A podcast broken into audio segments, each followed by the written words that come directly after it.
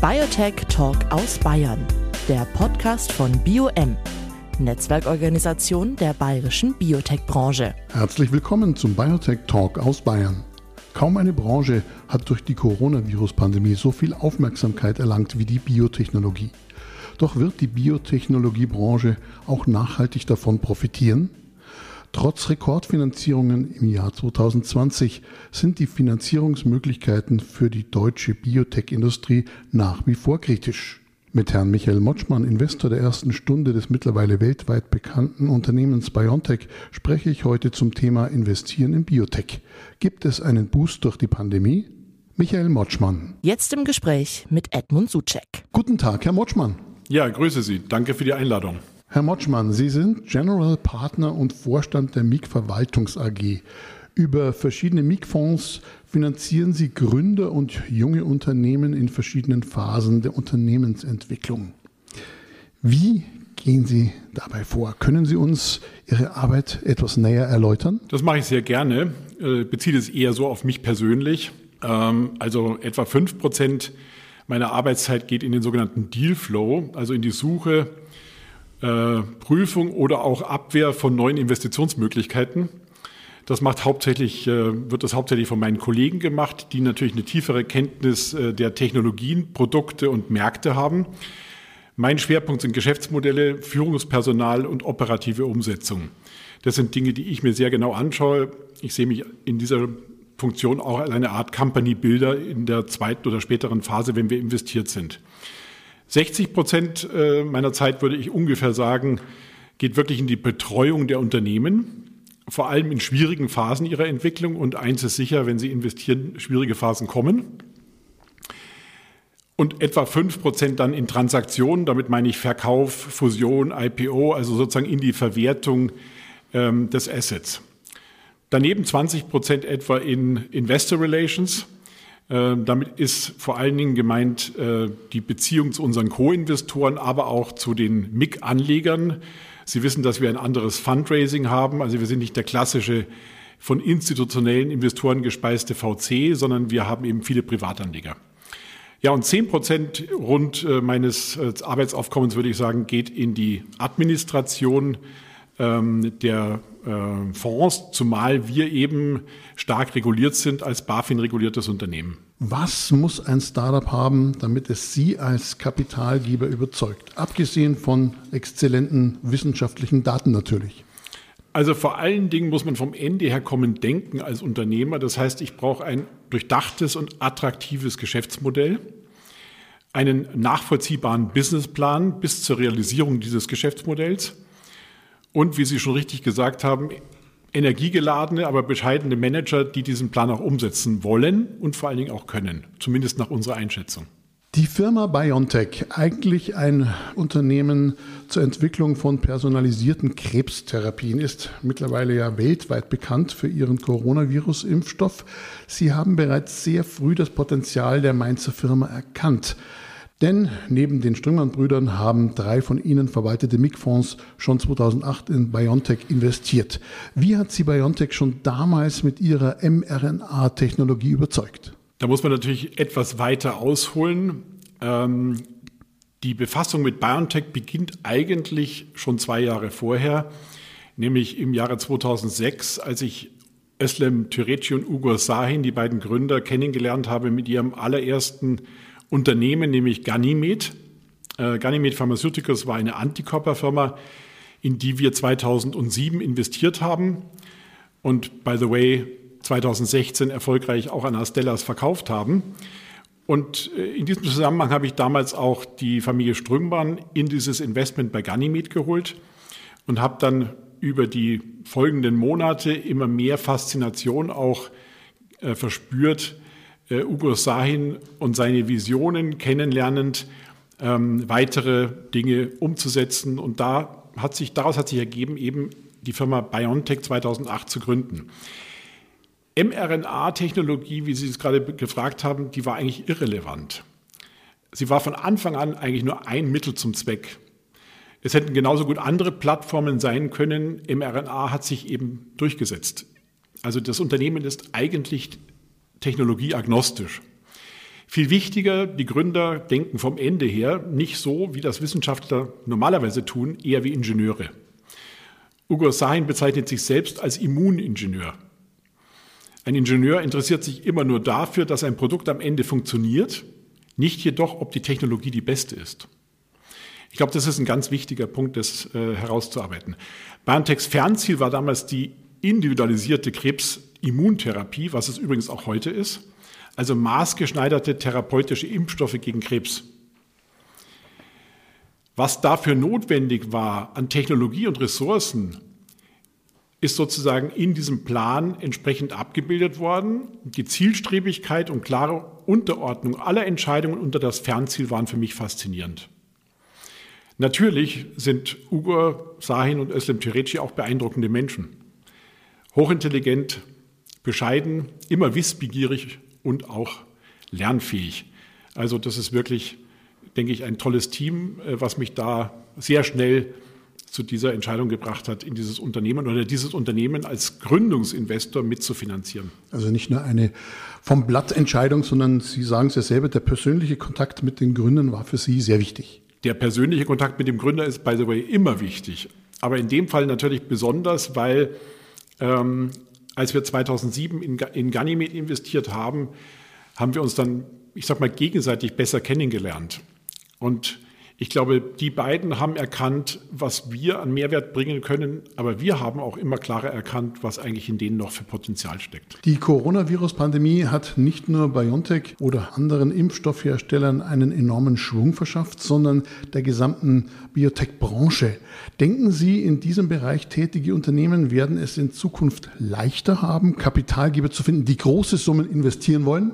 Also wenn die Unternehmen es richtig anpacken, ja.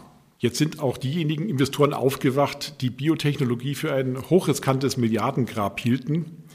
Ähm, es gibt ja nun einige, die auch bereit sind, in die Biotechnologie zu investieren. Es ist also mehr verstanden, dass diese Risiken der Branche jetzt besser managebar sind als beispielsweise vor 20 Jahren. Wir haben also sozusagen die zweite Gründerwelle oder zweite Gründergeneration in der Biotechnologie am Start. Leute, die auch schon mal gescheitert sind und wissen, wie man scheitert. Und äh, das ist ja übrigens nicht äh, so negativ, wenn man auch Dieses in seinem Leben sinnvolle mal Wissen mit einbringt. Ja, wenn man mal in seinem Leben gescheitert ist und wieder aufsteht, man muss den Leuten auch die Chance geben, noch mal aufzustehen. Wie nachhaltig wird Ihrer Meinung nach der Boost, den die Coronavirus-Pandemie der Biotech-Branche beschert hat, wirklich sein?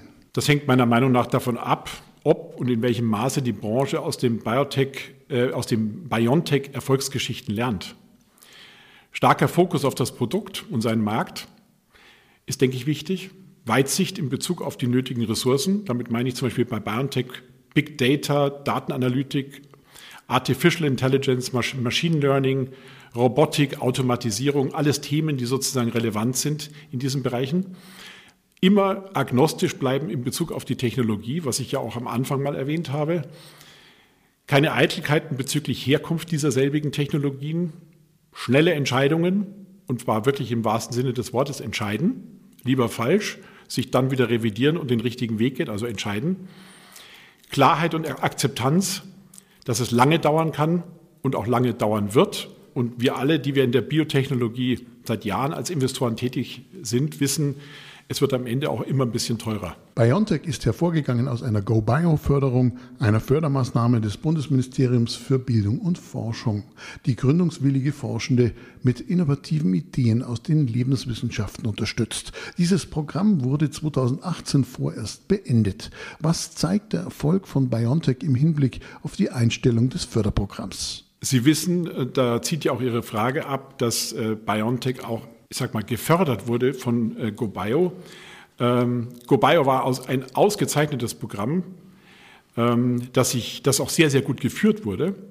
Es hat den Gründer oder Gründerinnen früh die hohen Ansprüche professioneller Investoren gezeigt und durch den richtigen Grad an Selektion exzellente Teams hervorgebracht. Ich persönlich finde es sehr schade, dass es dieses Programm aktuell nicht mehr gibt und insofern sollte man sich auch Gedanken darüber machen, es zu reaktivieren. Eine Neuauflage fordern Sie? Dringend. Ich denke, alle Projekte, die sich ja bewährt haben. Und bei GoBios gibt es ja jetzt nicht nur eine BioNTech, es gibt äh, andere Unternehmen. Ich erinnere mich an eine Corimmun, die zum Beispiel auch aus unserem Portfolio einen erfolgreichen Weg gefunden hat an eine, an eine große Pharmafirma. Die waren auch Profiteure des GoBio, äh, der GoBio-Projekte. Ähm, also das ist ein, ein sehr gutes Programm gewesen, wie ich es vorher schon ausgedrückt habe, exzellente Teams zu, zu fordern und zu fördern. Wie sehr sollte die Politik Innovationsförderung unterstützen und vorantreiben? So kraftvoll wie möglich. Ähm, das ist natürlich ein eher plakativer und generischer Satz, aber was meine ich damit? Wenn Deutschland im internationalen Wettbewerb der Technologieführer eine ernstzunehmende Rolle spielen will, dann muss unsere politische Führung hierfür einen breiten Konsens schaffen. Und zwar ganz gleich, welche Partei das verantwortet. Das ist eine, ein Gesellschafts-, gesamtgesellschaftliches Thema. Nur wenn Innovation, übrigens auch außerhalb der Biotechnologie, explizit als Säule unserer künftigen Volkswirtschaft gesehen wird, können die nachgeordneten Instanzen im Kleinen wie im Großen die entsprechenden Förderungen umsetzen. Also es geht wirklich darum, einen Gesamt gesellschaftlichen Konsens herzustellen. Ein schönes Beispiel, wo Sie erleben, welche Kraft es entfalten kann, ist das Beispiel ESG. Also wo es um Nachhaltigkeitsthemen geht. Nachhaltigkeit, Klimaschutz. Hier zeigt sich gerade, welcher Hebel in Bewegung gesetzt werden kann, wenn man es wirklich will. Übrigens an der Stelle nochmal einfügend, auch das Thema Corona äh, mit, der, mit, dem, mit, der, äh, mit dem erfolgreichen äh, ähm, Ende sozusagen der Entwicklung des Comirnaty-Impfstoffs von BioNTech zeigt, was möglich ist in dieser Gesellschaft, wenn alle das Gleiche wollen. Man hätte es ja nicht für möglich gehalten, dass innerhalb von zehn Monaten aus einer nicht validierten Technologie von am Markt befindlichen Produkten der erfolgreichste und vielleicht beste Impfstoff der Welt aus Deutschland kommt. Eine Forschungsförderung, wie sie in der Grundlagenforschung üblich ist, reicht für die vor allem späte, kostenintensive Phase der Wirkstoffentwicklung nicht aus. Wie können die Bedingungen für die Wachstumsfinanzierung in Deutschland verbessert werden, damit Investoren vermehrt ihr Geld in Biotech-Firmen anlegen? Das ist natürlich ein breites Feld, äh, was Sie hier ansprechen. Also beispielsweise ist die steuerliche Anerkennung von Investitionen durch Sofortabschreibungen ganz oder in Teilen, also Besteuerung sozusagen erst im Erfolgsfall, wären Möglichkeiten, wie man da steuerlich drauf äh, eingeht. Zweite, die zweite Forderung ist das Überleben der steuerlichen Verlustvorträge beim Eigentümerwechsel. Das ist ja ein ewiges Thema. Ich glaube, wir diskutieren es schon seit Jahrzehnten. Dann für mich ein sehr wichtiger Punkt ist die Besteuerung von sogenannten ESOPs, also den Aktienoptionsprogrammen, die diese jungen Unternehmen auflegen. Die sollten als Kapitalertrag versteuert werden und aus meiner Sicht nicht als Einkommen. Also sprich mit einem anderen Steuersatz.